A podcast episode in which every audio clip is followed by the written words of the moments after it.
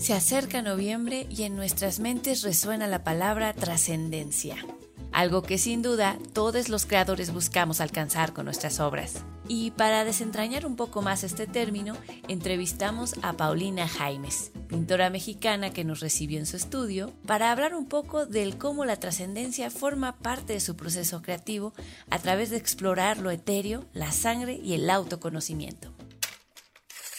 Estás en La Forja, un espacio donde hablamos de lo que no se ve de la fotografía. En esta ocasión se habla más de pintura, pero recordemos que todas las artes están conectadas y para el proceso de creación de Paulina la fotografía es fundamental. Hola bandita de la Forja, hoy estamos platicando con Paulina Jaimes sobre el tema de la trascendencia. Su obra tiene mucho que ver con la vida, la muerte, la trascendencia, cultura náhuatl, azteca. Entonces, bueno, hola Paulina, ¿cómo estás? Gracias por recibirnos en tu estudio. Hola Arturo, ¿cómo estás? Muy bien. Qué gusto saludarlos, gracias por venir. No, al contrario, gracias por darnos tu tiempo, por prestarnos el espacio y este, por platicarnos de tu obra. Eh, me gustaría que nos cuentes quién eres, qué haces y cómo lo haces. Bien. Soy Paulina Jaimes. Eh, desde muy chiquita eh, estuve orientada por unos maestrazos de, pues, de toda la vida, porque pues, son mis padres, pues, ellos pintores, entonces, pues, imagínate, eh, mame pintura. Qué rico. entonces, este, fue una educación bastante padre y de ahí ya nadie me sacó. Entonces soy pintora desde muy chiquita, este, trato de entrar a la artisteada, pero me defino más como, como pintora, constructora de imágenes, ¿no? Y, y lo, lo, importante que son las imágenes en la trascendencia de las personas, ¿no? Porque eso ha estado desde siempre, entonces está, está padre esto que, a lo que nos dedicamos me, gusta que dices, estoy intentando entrar a este mundo de la artisteada. ¿No te consideras artista o a qué te refieres con esto de intento entrar al mundo de la artisteada? Trato de no etiquetarme en esa idea, porque siento que eso eh, ya es... Eh, además de que el concepto arte fue algo definido mucho más para acá, eh, creo que el sentido de, de esto que hacemos es más para uno y no va en función de algo que, sea como demostrar hacia afuera, ¿no? Claro que sirve, sirve mucho, ¿no? Porque creo que vas dejando rastros de lo que acontece en el tiempo y eso de generar historias es maravilloso, pero y ayuda para que otros crezcan, pero justo como que la idea del arte que se trae ahora, como que la evito. Prefiero definirme como como artista plástico, pero eh, soy pintora, o sea, me gusta el jugar con los materiales, embarrar pintura y bueno, me quiero diversificar un poquito con la escultura y otras cosas porque pues así es la vida, o sea, uno como creativo como que siempre diversifica cada vez más, o sea, para la creatividad no hay límites, entonces si yo pudiera ser zapatera, esa inventora de tacones, zapatillas, este, quiero hacer joyería, este, no sé, la, la creatividad no tiene límites. Claro. Va más en función de crear o, sabes, digerir las ideas en cosas concretas. Eso creo que es lo, lo que me gusta de esto de, de dedicarnos a lo que nos dedicamos. Ok, justo me gusta esto que hablas de no quiero etiquetarme en entrevistas anteriores, justo estamos tratando de romper como este estigma, ¿no? O sea, está bien que te defines como fotógrafo, pero de pronto si te defines como fotógrafo te limita, ¿no? O sea, te limita solo a hacerlo claro, con foto. Claro, exactamente, es que justo creo que ahí, ahí va la idea. O sea, artista puede ser muchas cosas, ¿no? Claro. Pero, ¿sabes? Siento que se ha vuelto más una construcción del ego. Sí. Desde el ego. Sí. Y entonces prefiero... Y mercadológica. Exactamente. Entonces prefiero como mejor definirme, y por eso hoy te dije la palabra artista visual, ¿no? Porque no hay como esa definición, porque a fin de no cuentas... te en una sola. Sí va como en una eh, dirección que tiene que ver con lo, con lo visual, ¿sabes? Pero... Pero, y porque me veo cada vez más así, ¿sabes? Como más, más abundante de otras, en otras formas, pero no solo en la pintura, entonces por eso mencioné ese dato, pero no es que me considere artista, ¿no? Que, y también, ¿no? Pasa mucho con las definiciones. A veces la definición ni siquiera se la da uno, te la dan otros, ¿no? Sí. Y pues a veces o la asumes o toda la vida luchas por cambiarla, pero... Pues supongo que eso es inevitable, ¿no? Yo creo que pues, ve, los curadores, creo que esos son los que se encargan de poner como esas líneas del tiempo. Uno, mientras estés metido en lo que tienes que hacer y que justo sea como por algo real y honesto que tiene que ver contigo, pues está chingón, ¿no? Entonces creo que te quitas como esas ideas de que si eres fotógrafo, si eres pintor, si eres escultor, a fin de cuentas eres un ser creativo. Entonces claro. puedes ser muchas formas y transformarte en muchas cosas. Entonces, claro. Eso es lo bonito. Oye, ¿y tú como persona creativa, ente creativo, cómo incluyes todo este rollo de la cultura náhuatl, cultura azteca, y cómo lo linkeas con la trascendencia. O sea, cuéntame un poquito de tu obra y, de estas dos ramas que me interesa mucho. Fíjate que, ay, es que no sé ni cómo definírtelo, para mí ha sido mucho y ha sido todo. Llegué a un curso de, con una maestra con la que he tomado clases toda mi vida de pintura, que son Tamayo con doble T, y llegué ahí por un curso, o sea, ya había tomado otros cursos de técnicas, pero me llamó uno en eh, la atención que tenía que ver con técnicas etéreas. Yo pensé que iba a, llegar a saber cómo eh, interpretar el vapor, no sé, me imaginaban atmósferas como muy, sí, como que hasta te difuminaban la imagen. Claro. Y oh, gran sorpresa que de ese curso eh, habló de espiritualidad en el arte, o sea, lo etéreo tiene que ver con el quinto elemento, o sea, fuego, tierra, aire, este, agua, y dicen que el 5 es esa, ese, ese lado sutil donde las cosas no, no son concretamente como las vemos, sino se manifiesta otras verdades y otras realidades. Entonces, justo ahí me quedó algo muy simbrado en ese, en ese curso, ya empezaba, ya llevaba un rato trabajando la sangre en mi trabajo y me gustó mucho porque tocó como los orígenes de culturas en, en, ese curso y por qué eran importantes todos estos elementos y las transformación y cómo se involucraban estos elementos. Entonces hubo un momento en que habló de los tigres, en esta, en esta tradición de la danza de los tigres de guerrero, que es como una danza con tendencia prehispánica. Sus lugareños lo que hacen es vestirse de tigres. Son maravillosos estos personajes porque pues hacen unos, unas máscaras hermosas de cuero de puerco con unas púas de puerco espín me parece. Y sus no sé si has visto que sus ojos son de espejos. No. Eh, tengo ahí en la sala una máscara. ahorita me estaba acordando dije creo que tiene una es la máscara ah, exactamente y, y el, el ritual de esas danzas es que ellos se latiguean con su cola hasta que, o sea, imagínate. Su misma cola. Sí, no, pero es como una confrontación entre ah, dos jaguares. Okay. Pero eso lo hacen como en, un pueblito donde todos, a la par con otro, se están dando de riatazos.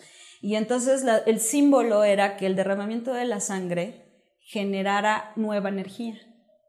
Wow. Y justo yo me quedé con esa idea, porque entonces fue como, yo para ese entonces empezaba otra vez a tocar la sangre en mi trabajo, la había dejado, porque ya la empecé, desde que tengo memoria, como que trabajé con eso, pero hubo un momento en mi vida en que la dejé en pausa porque era como muy fuerte darme cuenta de la violencia que estábamos viviendo y que me veía muchas veces que cada vez que entraban a un museo, la gente híjole, era horroroso ver que había mamás que le tapaban los ojos a sus chavitos y decían, ¿sabes qué? Aquí no vamos a ver. Eso no pasaba en la Ciudad de México, pasaba en los estados de México, en los estados, pero yo hice como, como un análisis, dije, chale, está grueso esto, porque entonces eso está evidenciando un poco lo que está pasando y entonces eso también me hizo pensar mucho por qué yo tengo esa, esa necesidad de querer manifestar la sangre pues ahí me dio todo el sentido, porque entonces entendí y sabes qué estaba pasando ahí justo eh, eh, eh, a la par con esa información. empieza una producción muy importante que justo después se llamó De Profundis en mi, en mi obra, se empieza a gestar. Yo todavía no sabía que iba a seguir como una serie, solo tenía un primer retrato y a la par estaba aconteciendo lo de Ayotzinapan. Okay. Que para mí fue muy, híjole, para mí fue, yo creo que lo que destapó mi conciencia política hacia lo que estaba pasando en México, porque también viviendo en el centro histórico, fue muy evidente como la sensación energética que se pasó en ese momento de las marchas, los padres que, que, iban hasta enfrente. O sea, a mí me cimbró a tal grado, yo decía, ¿cómo hago? ¿Cómo me manifiesto? ¿Cómo genero un discurso? Y yo de repente dije, aquí está. O sea, lo, lo, único que yo tenía era un retrato de una persona ensangrentada que ya venía haciendo otros tantos como tratando de sentirme cómoda otra vez con el, con el tema de la sangre. Y entonces ahí fue cuando dije, necesito hablar de, lo, de, de, de justo, de donde estoy ahorita aconteciendo. Me cimbró mucho, desde ahí no dejé de investigar de la cuestión de la cultura ancestral como origen, porque justo de Profundis habla de eso, de lo necesario que hay que volver a a ir a esa oscuridad para volver a renacer. Claro. Y recordándonos que la sangre no es esta parte violenta que vivimos, sino que también es tan necesaria vivificar, o sea, tener conciencia que eso es parte de nosotros, que no es nada más muerte, sino también nos da, es vida, porque estamos constituidos de eso, y eso es memoria, eso es información. Y de ahí podemos irnos todavía más hacia atrás para entender y eh, enraizar información positiva de nuestro pasado para también ir, que es justo la filosofía de nuestros, de nuestros ancestros, este, de justo, no, no centrar la vida en esto que somos, sino saber cuál es el objetivo y justo, cuál es el enfoque para también gestar la vida desde algo más digno o puro o que tenga un valor diferente. Entonces, fue un choque de muchas cosas porque como que tuve una gran necesidad, digo, eso ahora lo entiendo más ahora que con el tiempo, estoy hablando del 2015, o sea, 2014 fue lo de Ayotzinapa a finales, no, 2015, y, y bueno, por ahí va, yo creo que 2014-2015, sí, creo que sí, porque, porque estuve haciendo toda esa serie ya a lo largo de ese, de ese, año. De ese, de ese año. Y este y ya de ahí no paré de buscar y de entender esta parte mística que nos conecta, pero también nos hace sentir humanos y justo poner en calma todo lo que son lo que está pasando ahora para ver cómo, cómo transformamos y cómo dirigimos la atención hacia el futuro y, y cómo dejamos algo más, claro. más digno para los que vienen, ¿sabes? Porque la situación está difícil, ¿no? Entonces, es como transformar un poco el caos y darle como esa luz, claro. que creo que es la metáfora de la trascendencia, ¿no? Que necesariamente algo tiene que morir para que algo viva. Y, sí. y, creo que ese fue el sentido que le di como a tanta muerte que parece que es caótica, violenta, que de repente puede ser muy agresivo, pero sabes, a veces para mí, para mí fue, significó eso, ¿no? Que es tan necesario a veces darnos cuenta de la realidad que algo emerge dentro de nosotros que ¡pum! Hace que podamos hablar, alzar la voz y manifestar como tal vez dirigir la atención y decir, oye, para eso es el arte, ¿no? Para mí ahorita es eso, es como, igual no, mi protesta no es irme a parar en las manifestaciones, pero sí dejar un dato histórico de cómo está todo ahorita para que se vuelva un foco y podamos eh, traducir la realidad de una forma más amable, ¿no? Porque sí, está grueso todo. Sí, sí, sí. Ahora que hablas de, bueno, ya quería pasar a De Profundis, pero me gusta mucho esta parte de la responsabilidad, sí. ¿no? De la responsabilidad como artista, sí. como creador visual, cómo Ayotzinapa se vuelve para ti un, un, este, un punto de partida. Sí. Pero antes de esto, ¿cómo visualizabas esta postura política en tu arte, en tus obras? ¿Y cómo modificó? ¿Qué pasó? O sea, Mira, así como tal, eh, no, creo que como que también he ampliado un poquito mi pensamiento hacia lo político, porque cada decisión que asumes ya se vuelve algo, un acto político.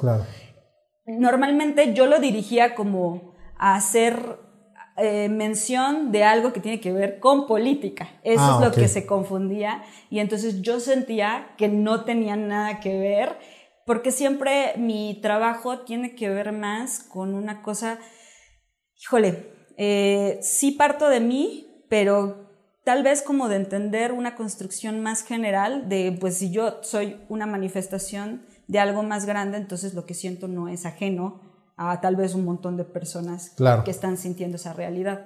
Entonces creo que desde ahí como que empecé a asumirme un poquito con más una preocupación hacia lo social y creo que desde ahí, y, y creo que fue en ese momento cuando eh, sin querer, ¿eh? porque te juro que todavía hasta la fecha sigo sintiendo que no soy nada político, pero cada vez más siento que yo empiezo a tener más conciencia de cómo habito, estoy condicionada, eh, qué tengo heredado culturalmente, que luego son más imposición y, no está tan padre. Entonces, claro. Eh, eh, es ir como cambiando un poquito todos esos pensamientos y necesariamente se vuelve un acto de protesta, ¿no? O sea, es inevitable hacerlo, algo que sí reclama y evidencia una realidad. Que, que, creo que justo mucho el error que pensamos como artistas, digo yo me incluyo en ello, cuando de pronto en la escuela te piden, es que ¿Dónde está tu postura política? Pensamos que tiene que ver con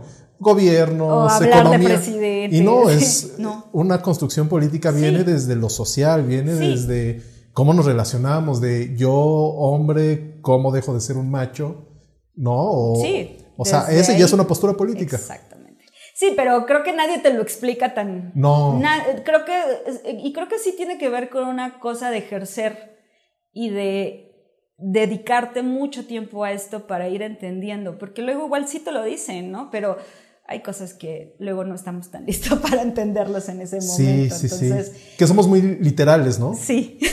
Dicen, es que tu trabajo es muy, este, hablas muy de mucho del ego, ¿no? Y lo tomas como, o sea, soy un ególatra, no, no, no, o sea... No. Está tan mal. Pero eh, falta como desarrollo, falta desarrollo de ampliar hasta conceptos, ¿no? Y creo que la misma vida te va ay, apaciguando, entendiendo. Y, y justo ahorita, tal, tal, vez mi necesidad sigue sin manejar una postura política como de, como de, ah, hacer grilla, ¿no? Pero cada vez digo, híjole, es que no puedo porque son cosas que me, que me tocan a mí, o sea, definitivamente me definen a mí. Entonces, no es que lo haga el propósito, es que estoy, sigo hablando de, de o sea, estoy, mi enfoque sigue siendo yo y cómo me muevo en mi entorno. Y pues bueno, ya sale esa parte, pero fue muy importante ver justo ese punto para que hiciera toda la diferencia y por eso te digo que justo ahí es cuando veo que, híjole, por muertes ajenas, pues a mí me hizo generar conciencia. Sí, sí, sí. Creo que también aquí una parte importante, en alguna otra entrevista lo platicamos, es lo, interesante de, de, hacer arte, de, de crear piezas, es que sea lo suficientemente, suficientemente personal para que tú tengas la voz, pero que permitas que sea en cierta manera muy universal para que cualquiera se pueda reflejar, ¿no? Porque si termina siendo mi experiencia de cómo se murió mi perrito ayer, sí. pues solo a ti te va a afectar, pero dices, voy a hablar de la muerte de los perros que eh, no cuidaron o que no sé qué o no sé cuánto, ah, bueno, ya lo amplías un poquito más el espectro, amplías el... Sí, yo creo que y volvemos a lo mismo, tiene que ver con experiencia. Por ejemplo, hace rato decías de los maestros piden esta situación política, ¿no? Este, esta cosa que, a ver, ¿cuál es, cuál es tu camino o cómo, cómo direccionas? Y de repente es difícil para alguien que está iniciando tener mucha claridad, ¿no? O sea, realmente es, es complejo. Y sí, sí, esto tiene que ver con muchas horas nalga de investigación, de entendimiento de uno, que siento que para mí, o sea, eh, ser artista o este eh, canal del arte eh, está cañón, porque siento que no es tanto rebasarte con los otros, es rebasarte a ti y en tus pensamientos y revisarte, porque, o sea, yo en lo personal así parto y ya no puedo dejar de hablar de mis demonios y de lo que me... No, está, o sea, siento que es una gran responsabilidad, ¿no? Y ya no tanto hacia afuera, sino, híjole, es chutarte contigo varios. Sí, sí, sí, sí. Que ahí es cuando, se, cuando empieza a tener mucho sentido, ¿no? Cuando te, eh, antes de que empezara la entrevista platicábamos, ¿no? La pandemia. Eso fue la pandemia. Enfréntate a tus demonios. Y ya no tienes distracciones del cine, del teatro, de pues chances era alcohol, pero de pronto era difícil, o lo que sea, o sea, cual, cualquiera, cualquiera que fuera tu, tu manera de aislarte, de pronto se volvía, pues no, mano, vete al espejo, ya estás 24 horas contigo. Ese es el tema. De hecho, es, mira, ahorita hablamos de la pandemia y, y sí, remarcó mucho y de hecho hasta siento que digo, híjole, parece que cayó como anillo al dedo el tema porque yo desde que tengo memoria, pues hablando de la muerte, vida y de todo esto, para mí ha sido muy necesario darme cuenta del tema de lo que tiene que ver con los cambios, ¿no? Y esa necedad del ser humano de querer estar en esa línea eh, siempre como donde no pasa nada, donde todo está tranquilo. Y... Esta falsidad de evolución de va para arriba y la evolución nunca es para abajo, para un lado, para el otro.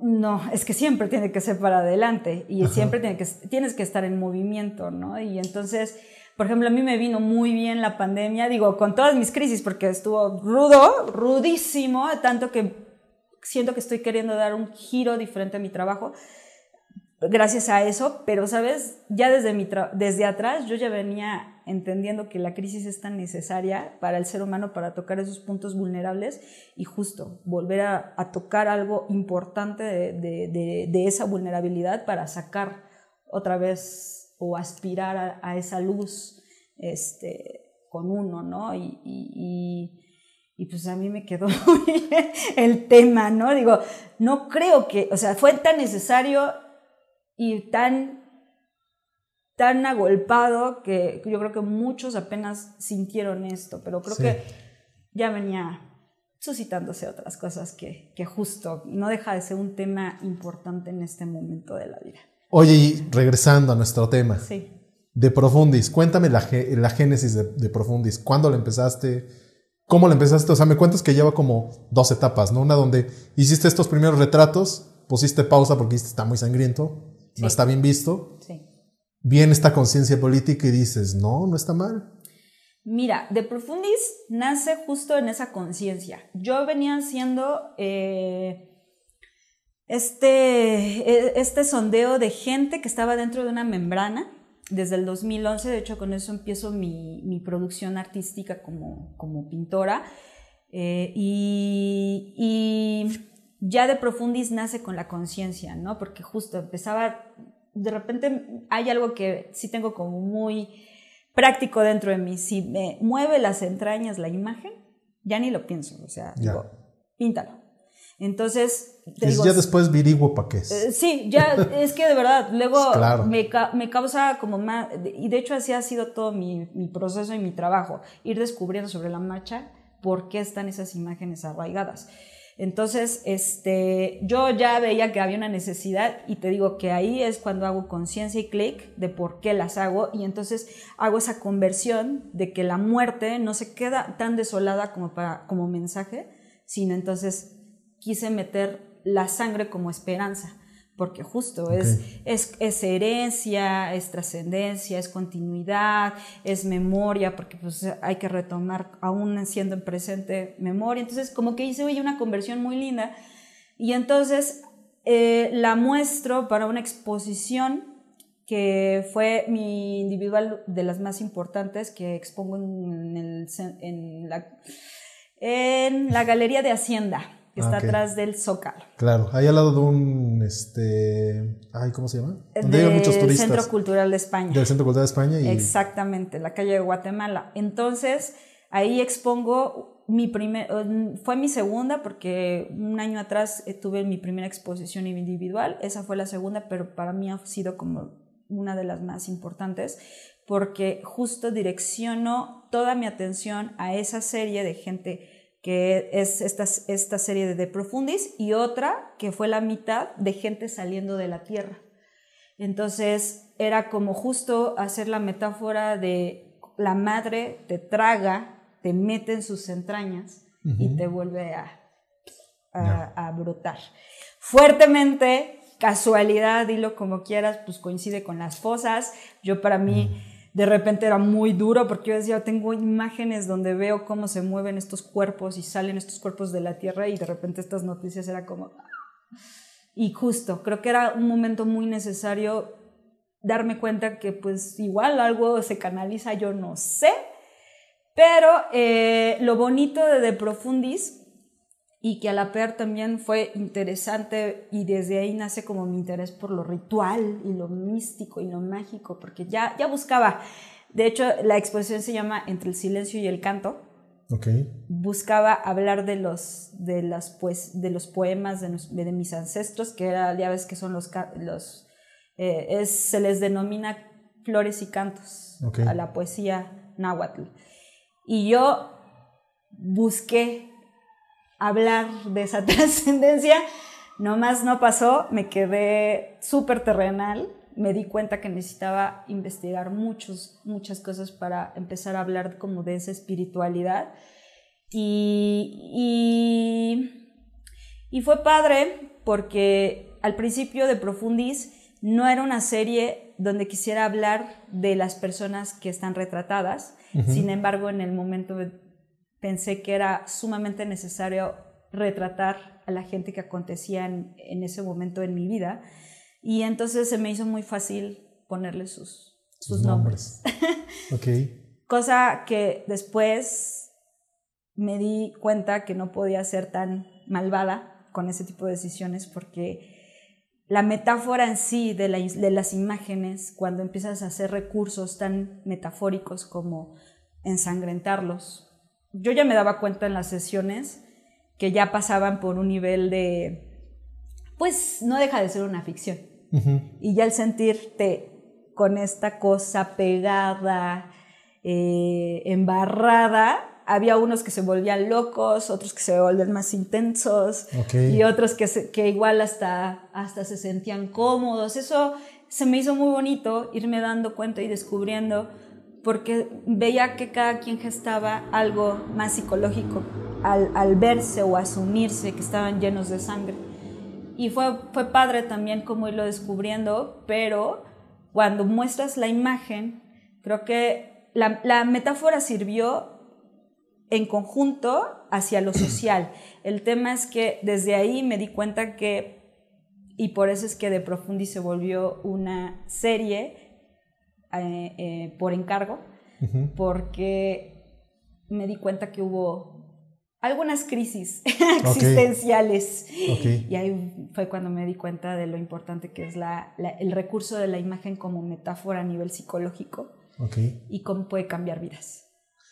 Eh, cuéntame algo, o sea, en las sesiones tú les ponías esta, esta cosa roja. Sí.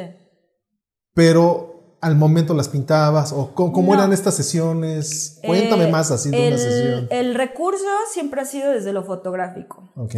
Entonces, yo eh, saco con fotografía, igual trato ahí desde lo que entiendo, desde lo manual y calibrando este, ahí el lente, lo que entiendo, ¿eh? porque de verdad es, muy básico, pero pues me he ido siempre más por lo intuitivo.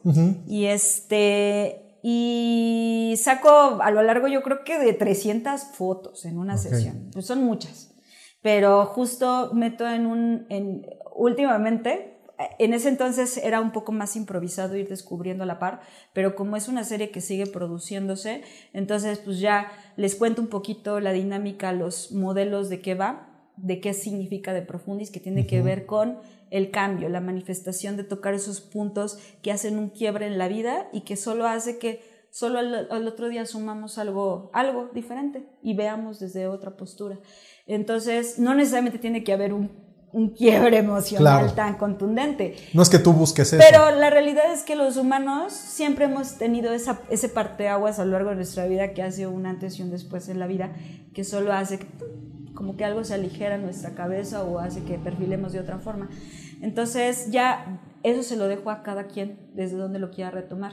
Entonces lo que sí me he dado cuenta es que los primeros 15 minutos no pasa la magia, ¿no? Porque normalmente están en sus poses, ellos creen que se ven, se... se sí, están más en lo figurativo. Eh, eh, exactamente. Pero ya cuando están un rato sintiendo este gel y que todo es incómodo, ellos están incómodos tal vez porque no es la constante de la cotidianidad, se rompe totalmente, o sea, como que solito empieza a desvanecerse esta cosa del ego y... Eh, creo, te puedo asegurar que las últimas son las, las mejores, donde ya empiezo a registrar y digo, esta me gusta. Ah, ok, seguimos, porque hasta los meto en una además de ponerlos en un ambiente musical, porque me gusta mucho eso, este, también los dejo que se vayan relajando, como se vayan moviendo, porque también es parte de un fluir de ellos. Claro. Yo no lo marco y justo empiezo a descubrir algo, algo desde ahí.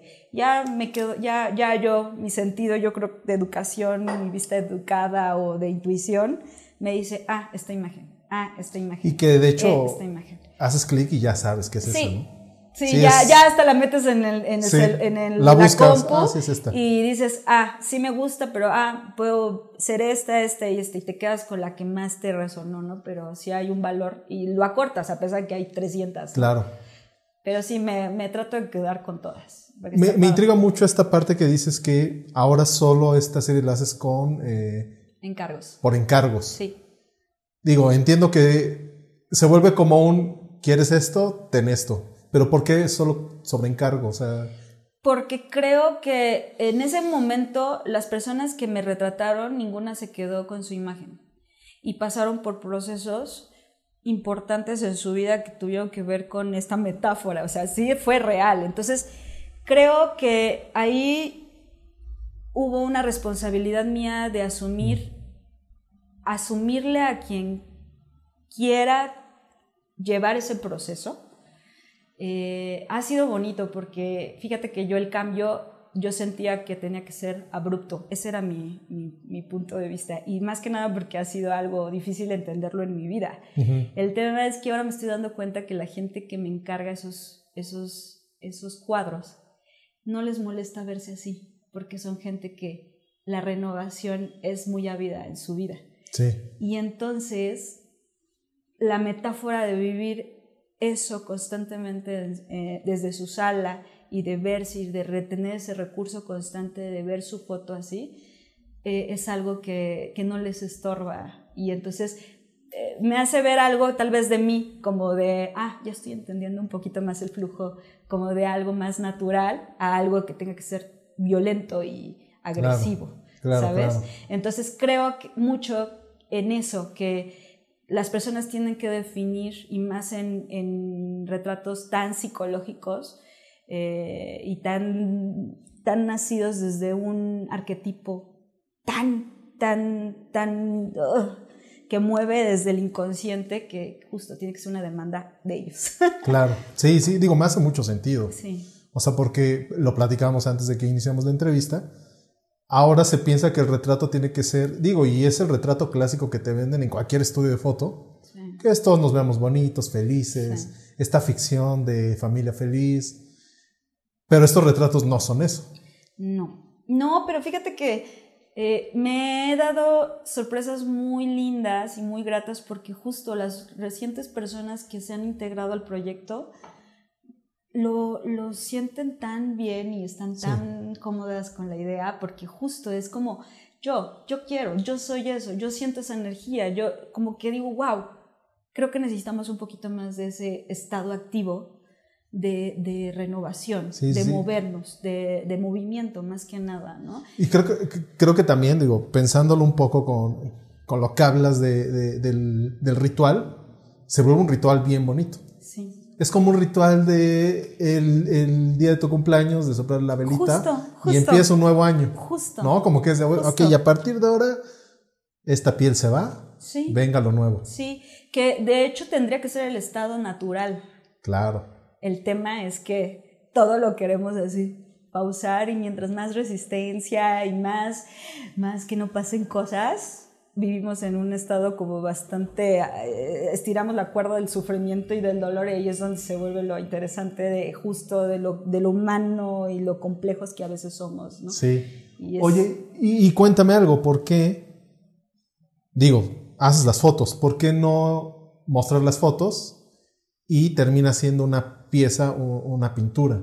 ¿Por qué decides trasladar del lenguaje, que al final ambos son visuales, pero del lenguaje de foto al lenguaje de acuarela? Que esto es también sorprendente, que son acuarelas. Porque, una, eh, la foto solo es un recurso, porque no, o sea, sí, tal vez el personaje es bastante, tiene todos los detalles que, que, que requiero, pero sin embargo no, siento que no voy por la vista del fotógrafo de cuidar toda la escena. Entonces, es una, siento que hay una escena que no está totalmente construida para que quede en la imagen lo más limpio, depurada posible.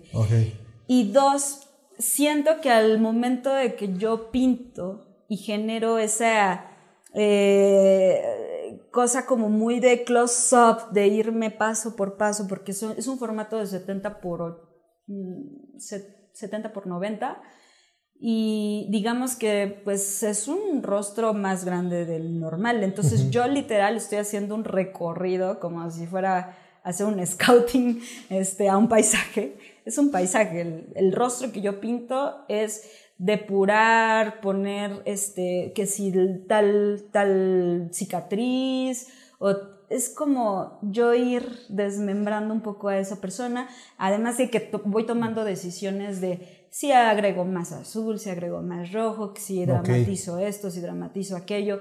Es como ir conociendo a esa persona de poco en poco.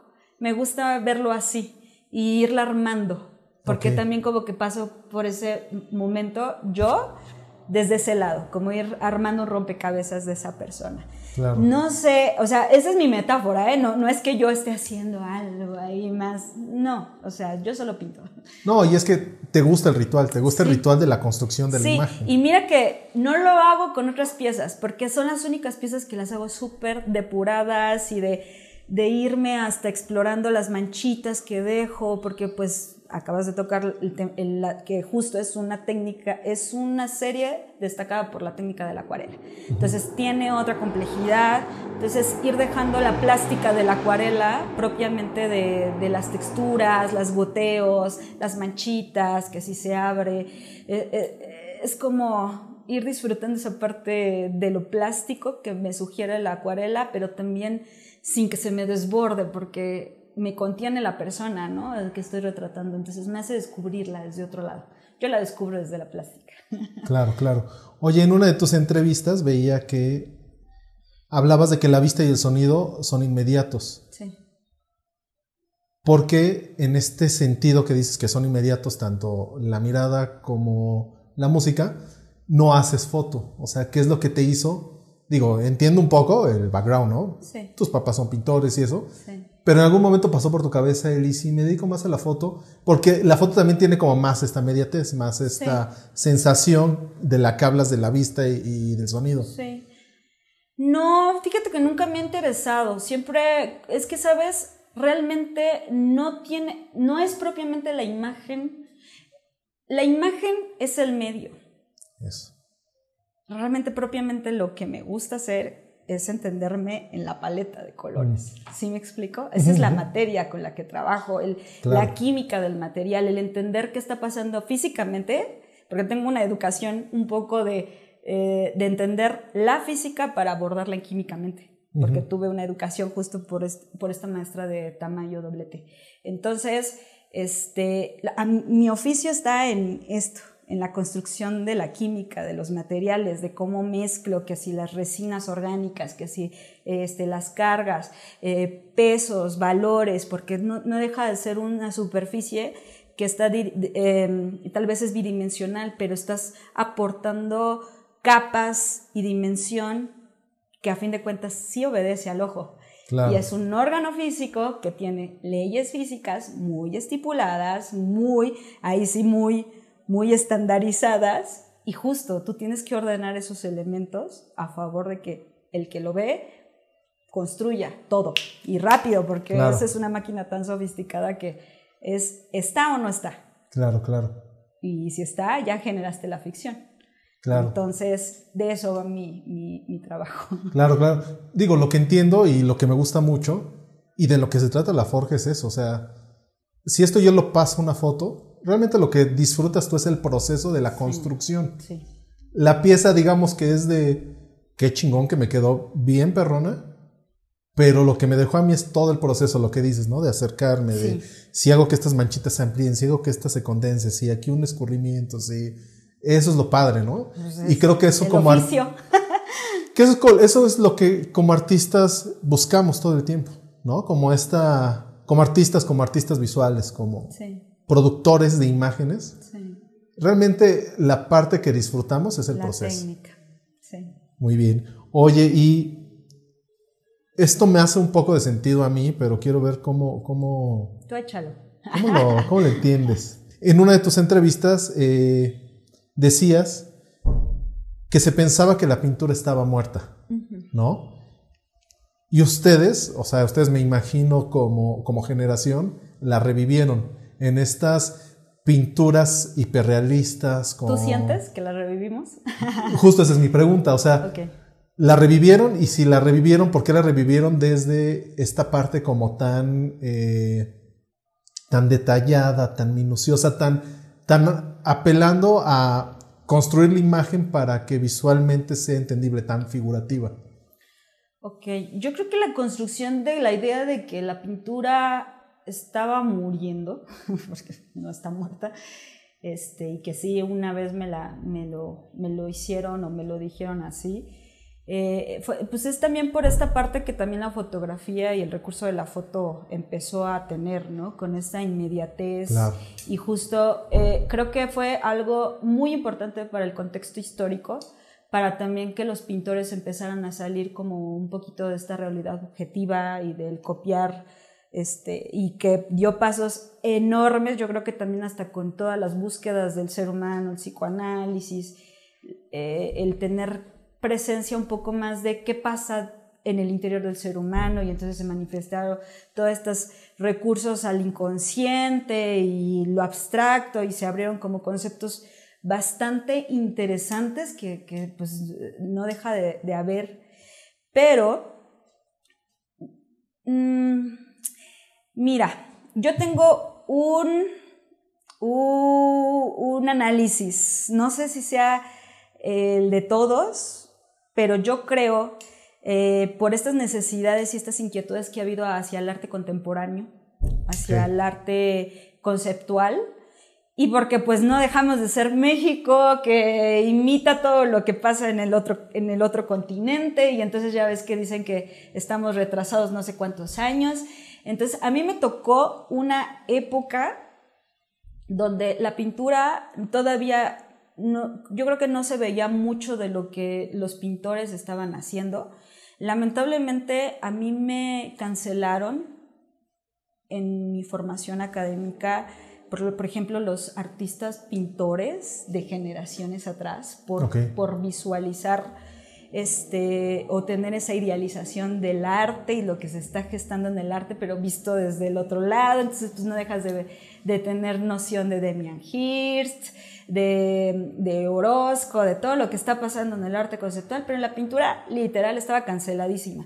Entonces, para mí fue muy grato a lo largo, en el momento en que yo pues, estuve haciendo esta exposición y que se me ofreció la oportunidad de acercarme a mucho artista de México, este, darme cuenta que hay muchos pintores y muchos pintores seguían produciendo desde hace años, ¿no? O sea, para mí fue como, wow. ¿Por qué me, o sea, ¿por qué me negaron esto? O sea, y sabes, porque entiendes hasta el por qué esta necesidad de volver a recurrir a la figuración, ¿sabes?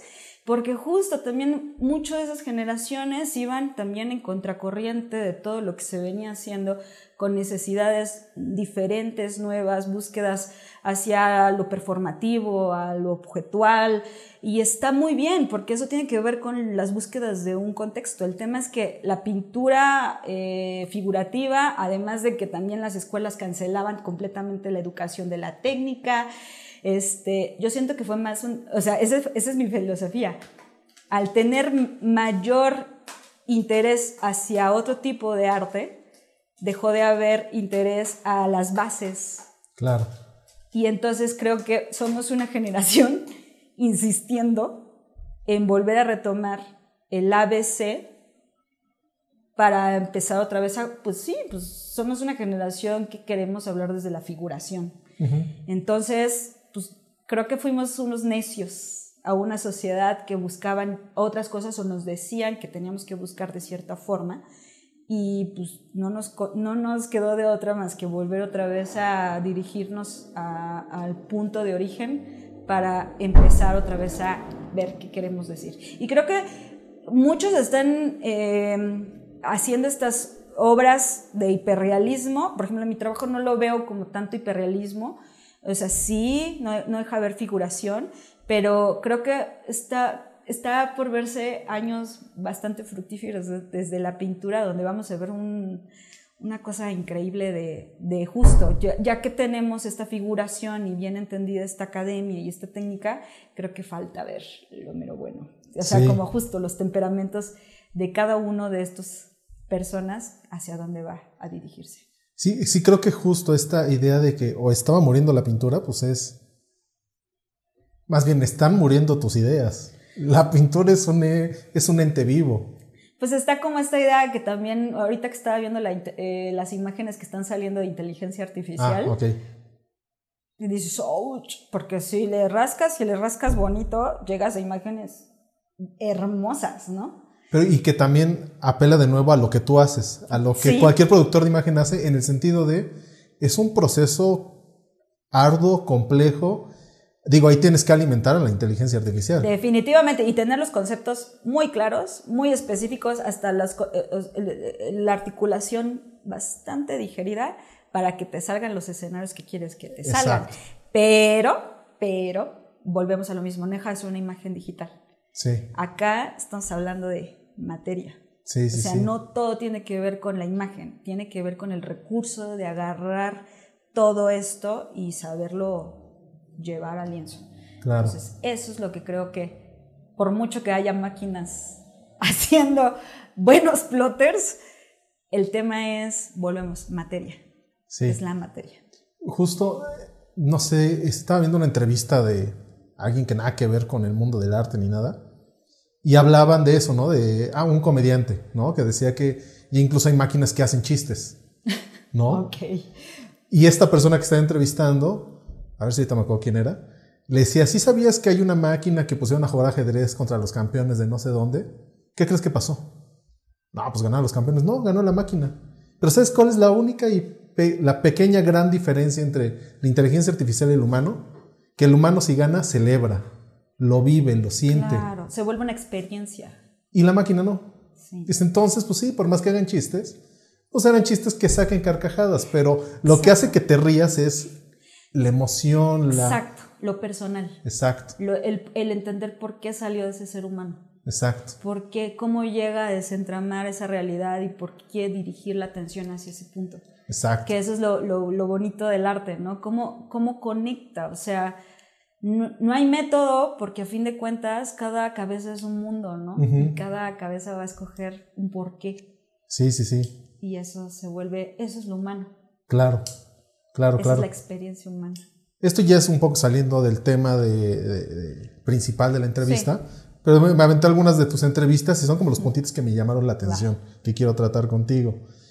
Hablabas de que dejabas ir a tus hijos. Por tus hijos entiéndase, entiéndase obras. Obras. ¿No? Y que decías, o sea, que sí, que estabas tú dispuesta a que obra que salía, o obra que creabas, tenía que ir, que algunas de pronto te las quedabas un tiempo, pero las dejabas ir ¿Por qué es esto? O sea, ¿por qué tener esta idea de mis hijos se tienen que ir? Sabes, no, no se trata solo de hacer un objeto que va a adornar una sala o un espacio.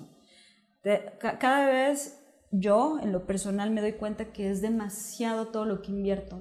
O sea, ¿por qué no voy a vivir de eso? O sea, creo que estoy tratando de hacer un poquito esa, esa inercia a algo más orgánico entendiendo que lo que estás vendiendo es tu vida, tu vida, tu cabeza, tus intereses, eh, todo, todo lo que te apasiona, todo lo que vives afuera, porque no, no todo se centra en, en, las horas de taller, ¿no? sino lo que experimentas con los amigos, lo que lees, cómo construyes y por qué volvemos otra vez a, a, esa, dirección, ¿Por qué, ¿por qué quieres mostrar este punto de la vida hacia los demás?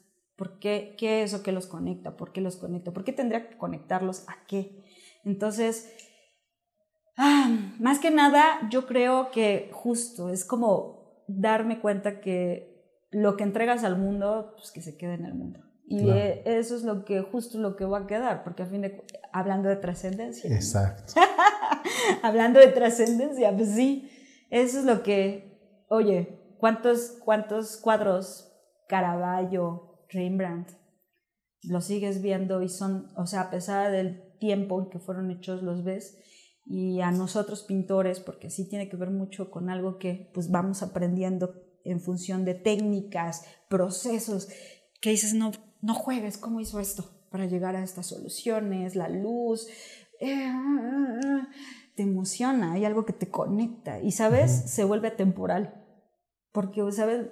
Son cuadros que ves y te hacen volar la cabeza, entonces eso es lo, lo, que digo, pues está, a eso va todo esto, que por lo que lo haces también, ¿no? Para también dejar un poquito de, de lo que somos hoy y que pues, si puede emocionar más adelante a otros, estaría súper chido.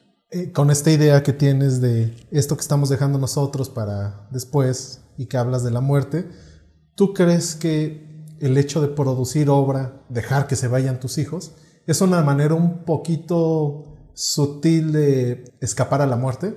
Entiéndase la muerte como el hecho de dejar de existir. No, pues es que, fíjate que nunca lo he pensado así. Yo te, lo, te juro que mi sensación va más a entender que esto, de esto sí se puede vivir. ¿Sabes? Sobre todo por quitarme ese cliché que hemos hecho también del arte. ¿Sabes? Este, entonces, eh, principalmente, y no es que sea como el dinero, el recurso, pero, ¿sabes? Es como Sí, sí, esto es algo que debe de dar beneficios, ¿cómo no? Y aparte que da mucho, da mucho todo lo que a cada persona nos dedicamos a esto, regresa, porque son miradas, son formas de ver las cosas diferentes. Entonces, este, nunca lo he pensado como, como algo que, o sea, ¿sabes dónde me veo más la trascendencia? En lo que dejo en las personas. Wow. O sea, no tanto con los, los cuadros está bien, que hagan su labor y que queden y que queden lo más que se pueda. Y espero que queden, porque mucho de lo que se está haciendo como arte luego con todos los procesos del mercado es muy efímero. Muy. Pero, pero el tema es, ya va mi responsabilidad de lo que dejo en las personas. Por eso es que mm. también doy clases. Eh, por eso es que también trato de ser un mejor ser humano, porque pues todo eso, este, pues de alguna forma una persona, dos, tres, cuatro, pues ya es algo para contribuir un poquito más a que todo, a que otros se emocionen, a, otra, a que otros hablen desde el arte, a que otros se sientan creativos, no tanto artísticamente, sino como creadores de lo que quieran, ¿no? Entonces, eso, eso sí es algo a lo que pienso y digo, bueno, para eso me gustaría que sí dijeran, ah, Paulina Jaimes. me gusta mucho esta idea que tienes y de decir, pues sí está hecho, lo vendo y vivo de esto y quiero vivir bien de esto. Porque también me habla mucho de lo que me decías al principio, ¿no? De esta imagen del artista rockstar. Con esto lo está rompiendo, porque es de, pues sí, produzco obra. Produzco. Sí, eh, trato de ser muy cuidadosa con eso de los precios porque también hay que ser muy cuidadosos con eso. Sí. Y, y, y, y sabes que eso también no me deslumbre. Sí. sí, que no se vuelve el objetivo. No, no es el objetivo. Se vuelve... Eh, Pero, ¿sabes? Un medio. Darme cuenta que esto que, que, puede producir mis manos y mi cabeza, sí es algo que se puede pagar bien. Sí. Y es ir quitando todas estas trabas y lastres que han hecho del arte, ¿sabes? Porque, híjole, es un tema. Digo, yo porque nací de papás pintores y tengo esa en esa edad, pero el tema lo veo mucho por gente, yo que me dedico a dar clases y que me enfoqué mucho a dar clases a, nivel bachillerato, en algún momento, pues hay mucha gente que sigue creyendo que del arte no se puede vivir. Sí. oye, somos un, un, un, un, país muy creativo, entonces, mucho. Con muchas raíces, con mucho... Hay mucho de qué hablar. Sí. Y aparte con crisis bastante importantes, o sea, donde sí estamos sintiendo realidades que no no en los primeros mundos se viven.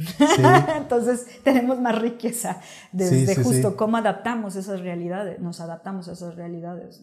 Sí, sí, sí. Oye, pues ya para terminar, este, no sé, algo que tú quieras agregar, algo que nos quieras presumir, eh, no sé, ¿qué nos quieres compartir?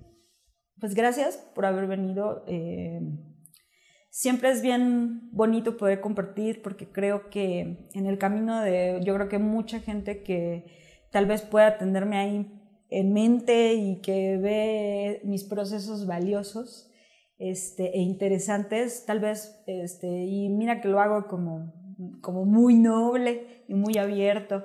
Decía Einstein que hasta la física tenía eh, un buen, o sea, se puede explicar de una manera amable y fácil. Y creo que he tratado de, tener un poquito esa herramienta a mi favor para que también este, se comparta y que otros se puedan sentir incentivados. Entonces, este, espero que pueda llegar a, mucha gente que, pueda tener esos intereses hacia esto que, es la pintura, hacia hacer arte o, ser creativo o solo manifestar algo, ¿no? Porque pues somos bastante poderosos en eso de crear cosas, tanto en lo bueno como en lo malo. Claro. Entonces, este, pues, anímense, anímense a, a, a, tener fe en ustedes y créanselo, porque es lo, lo más importante. Sí. Eh, eh, es importante dejar de empezar a darnos cuenta que son modas y búsquense a ustedes mismos para, para lo que quieran, para lo que quieran crear en esta vida. Y, y todo, todo, todo se va poniendo en su lugar una vez que la, el enfoque y la dirección está como en un objetivo, ¿no? Claro y, y real con uno. Entonces eso, eso nos queda. Estuvo muy padre el final. Ah, muy bien. Qué pues muchas gracias, Paulina. En verdad fue un pues placer platicar. Qué gusto. No, al contrario. Gracias por venir. Gracias por quedarte hasta el final. Cuéntanos para ti qué es la trascendencia o compártenos tus fotos más trascendentales usando el hashtag La Forja y la Trascendencia. Este episodio fue producido por Estudio La Bodega, dirigido por Arturo Limón y editado por su servidora Connie Hurtado. Hasta la próxima.